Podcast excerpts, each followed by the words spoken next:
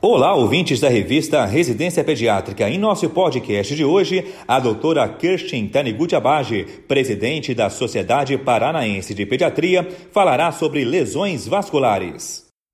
Ainda há muita confusão acerca do diagnóstico diferencial das lesões vasculares na criança.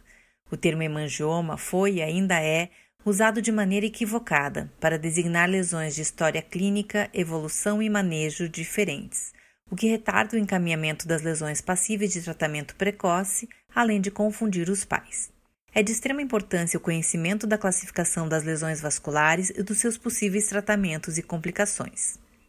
A classificação mais amplamente aceita atualmente é a da International Society for the Study of Vascular Anomalies, conhecida pela sigla ISSVA revisada em 2018 e disponível gratuitamente na internet e que divide as lesões vasculares basicamente em tumores e malformações. Dentre os tumores, o mais importante por sua frequência é o hemangioma da infância. O hemangioma da infância é o tumor vascular benigno mais comum na criança, com prevalência de 3 a 10%. Ocorre mais no sexo feminino, em caucasianos, em gestações múltiplas, nos bebês de baixo peso de qualquer idade gestacional e nos prematuros, sua ocorrência pode chegar a 20% dos recém-nascidos abaixo de mil gramas. Possui uma história clínica muito característica.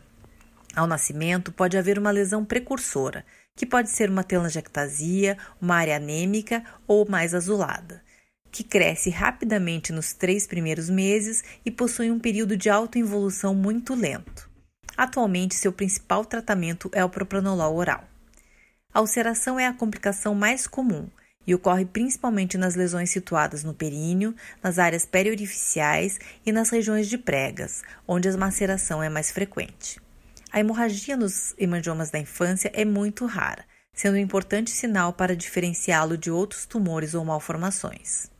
Os objetivos do tratamento do hemangioma da infância incluem impedir a fase de proliferação rápida e quanto antes o tratamento for iniciado, melhor será a resposta e evitar as complicações, sejam elas a ulceração, o comprometimento funcional ou estético. O tratamento de escolha do hemangioma da infância é o propranolol, por sua atividade antiangiogênica, inibindo os fatores de crescimento endotelial e fator de crescimento fibroblástico e induzindo a apoptose das células endoteliais com poucos efeitos colaterais. Nos hemangiomas pequenos e sem comprometimento funcional, pode ser utilizado o timolol tópico, Outros tumores vasculares possuem apresentação clínica e evolução diferentes, não respondem bem ao propranolol e podem ter complicações. Já as malformações vasculares geralmente estarão presentes ao nascimento, não regridem espontaneamente e possuem tratamento diferenciado. Podem ser divididas de acordo com o tipo de vaso predominante, em capilares, também chamadas manchas vinho do porto, venosas, arteriovenosas, linfáticas ou mistas. Os tratamentos englobam cirurgia, embolização, esclerose ou laser e devem ser feitos por equipes multidisciplinares.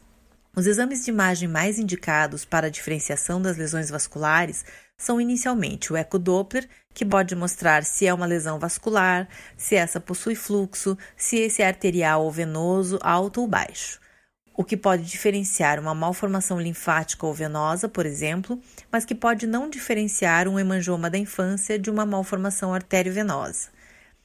Assim, pode-se lançar mão da ressonância nuclear magnética com contraste, que seria o padrão ouro para a diferenciação das lesões vasculares. Ou ainda, a biópsia, para diferenciar o hemangioma da infância de outros tumores vasculares, uma vez que o hemangioma da infância é o único que possui um marcador imunohistoquímico GLUT1 positivo. Como vimos, as lesões vasculares diferem entre si clínica e histologicamente e possuem abordagens terapêuticas totalmente diferentes. É de extrema importância a disseminação correta das informações entre as diversas especialidades que atendem essas crianças, sejam hematologistas, cirurgiões vasculares, cirurgiões pediátricos, cirurgiões plásticos, pediatras e dermatologistas pois o adequado manejo depende exclusivamente do diagnóstico correto. Essa foi a doutora Kirstin Taniguchi Abage falando sobre lesões vasculares. No nosso próximo podcast, abordaremos as dermatoses neonatais com a doutora Daniele Zanata, membro do Departamento Científico de Dermatologia da Sociedade Paranaense de Pediatria. Até lá!